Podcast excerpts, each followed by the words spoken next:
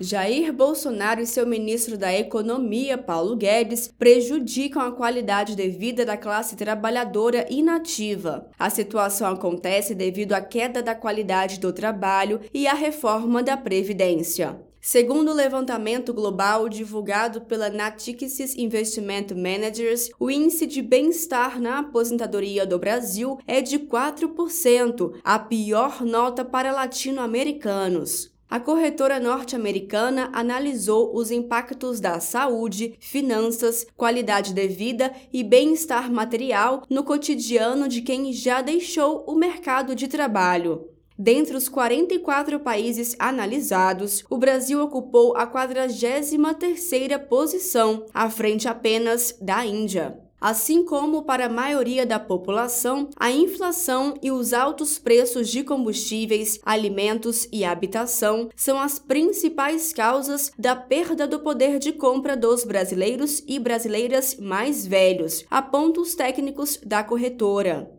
Para o presidente do Centro Internacional da Longevidade e ex-diretor do Departamento de Envelhecimento e Saúde da OMS, Alexandre Kalash, a eleição de Lula é a única saída para que os idosos brasileiros voltem a ter perspectiva de envelhecer com direitos e dignidade. A declaração aconteceu em evento que contou com a presença de Lula e de representantes de movimentos e associações de idosos e aposentados.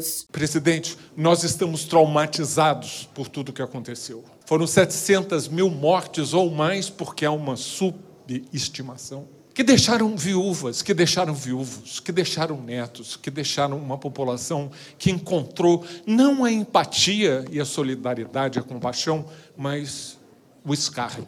Nós precisamos cuidar dessa população e ninguém melhor do que o senhor com a sua sensibilidade. Nós estamos envelhecendo bem. Mas Brasil afora, milhões de brasileiros estão envelhecendo com pobreza, sem comida na mesa, sem um teto em cima da cabeça. E seus netos sem uma escola adequada o INSS nunca negou tanto benefício previdenciário como agora. De acordo com informações do Boletim Estatístico da Previdência Social, desde 2019, o número de benefícios indeferidos aumentou para 4,4 milhões ao ano em média. Lula defendeu durante evento com representantes de movimentos e associações de idosos e aposentados que a previdência seja humanizada. Além disso, falou da importância da recriação do Ministério da Previdência Social. Nós vamos recriar o Ministério da Previdência Social. Sabe, não tem. E o, o, no, no meu partido, no meu partido a gente tem cota de participação para jovem, a gente tem cota para mulher, mulher agora é paridade, a gente tem para negro, sabe, tudo tem cota. E não tem cota para nós.